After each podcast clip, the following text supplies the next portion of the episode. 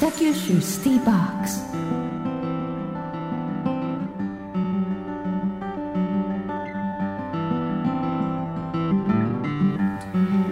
山本真理子のナビゲートフライデースペシャルパート1時刻は11時23分です。ここからの時間は北九州シティボックス。北九州市の施設やイベント情報を中心にさまざまな話題をお届けしていきます。今日は北九州市立小倉城庭園で開催中の特別展示ちりめんの傘飾りについて担当の方に電話で詳しいお話を伺っていきます。小倉城庭園の学芸員松本由香子さんです。松本さん。はい。あよろしくお願いします。よろしくお願いいたします。今回のこの特別展示ちりめんの傘飾りはどんな趣旨で行われているものなんでしょうか？はいと現在あの当館の方ではあのちりめん細工春のことほぎ展という企画展を開催中なんですけども、ええ。そのあのちょうど今ひな祭りの時期ですのでより華やかなあの雰囲気を楽しんでいただけるよう企画展示室とは別にですね、はい。あの書院棟の方でもあのちりめん細工の傘飾りをあの展示しています。あそうですか、はい。あの企画展ではちりめん細工、まあ、いろんな作品があると思いますがどのようなものを展示されてますか？はいえー、と今回はあの大きく3部に分けてご紹介しているんですけども、はい。まず第1部では幕末から明治、大正、昭和初期のあの袋物とか玩具ですね、ええ。それから季節の飾り物など、それから、えー第2部ではそれらのその古いものを参考にまた現代の方が復元あるいは創作された作品ですね。えそれから第3部では、えーちょうど今ひな祭りですのでこの時期に合わせておひな様とかそれからあの、まあ、そういうおひな様のお道具の細かいそのお細工物をいろいろ展示しております。例えば貝合わせみたいなものとか。そうですね。そうですね、はい。巾着みたいなものも多いですよね。ねはいええ。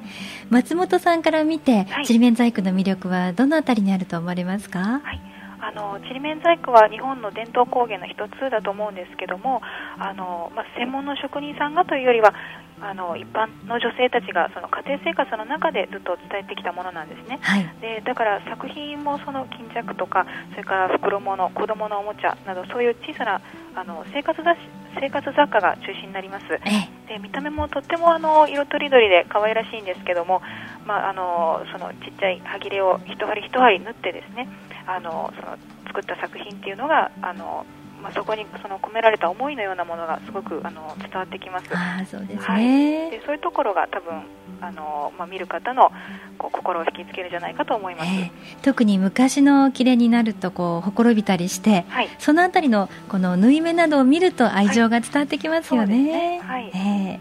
書院で展示されているという傘飾りというのはどういったものでしょうか？はいあの傘はその形がこう末広がりになっていますよね。はい。それからあの80歳のあのご長寿の方、30というふうに傘の寿と書いて30と言いますけども、ええそのようにあの昔からその傘というのはおめでたいものというあのことになっておりまして、でその傘にそのちりめん細工の下げ飾りをあの吊るしたものが今回展示している傘飾りです。はい。であのひなの節句ですのであの女の子の幸せを祈りまして、えー季節の花とかあるいは宝袋とか、ええそういう形のそのちりめん細工をですねあの吊るしています、はい。で今回はあの大きいものと小さいもの合わせて17本の傘飾りを展示しております。もう一つ一つがおめでたいものなんですね。そうですね。はい。ああじゃあ豪華でしょうね。はい。そういったもう温かなたくさんのちりめん細工で小倉城庭園今彩られているわけですね。はいさあ、えーちりめん細工がまあ本当に和やかな和の雰囲気、はい。えー出していただいていると思いますけれども、はい。まあいつも松本さんもはい。行かれるた、まあ出社されるたんびにこう、温かな気持ちになられてるんじゃないですか？そうですね。なんかこう癒されますね、えーはい。そうですね、はい。まあ、女の子だけではなくて男性の皆さんには見ていただきたいですね。そうですね。はい、はい。皆さんもちりめんの魅力、この機会にぜひ小倉城庭園でお楽しみください。企画展特別展示ともに3月8日日曜日までとなっています。この間休館日はありません。詳しいお問い合わせは小倉城庭園093-582-2747 093-582-2747までどうぞ。では学芸員の松本さんから今クロス FM をお聞きの皆さんにメッセージお願いいたします。えー、最近はあの柳川の下げ物をはじめとしてあの全国でさまざまな種類の下げ飾りがブームになっていますけれども今年のおひな祭りはぜひ小倉城庭園でちりめん細工の傘飾りもご覧いただければと思います。はい。松本さんどうもありがとうございました、はい、ありがとうございました。北九州シティボックス。ここからはポッドキャスティングにアクセスしてくれたあなたにとっておきの情報を私鶴田英がお届けします小倉城庭園では企画展などと合わせて生活を潤してくれそうな和のたしなみを楽しみながら学ぶこともできます。マナーや茶道書道華道などの講座も行われていますがそういった和の美意識を高めたいという時気になるのは礼儀作法マナーではないでしょうか。堅苦しいイメージがあるかもしれませんが日常生活の中でこういう時にはどうしたら礼儀にかなうのか。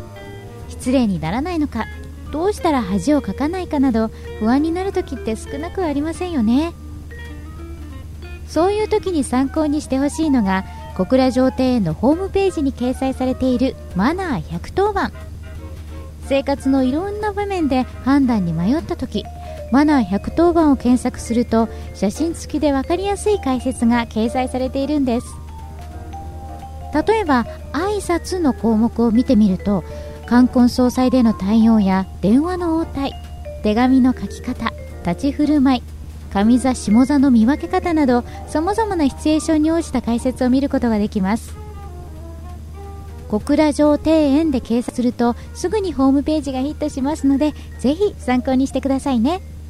北九州シティーバック。ス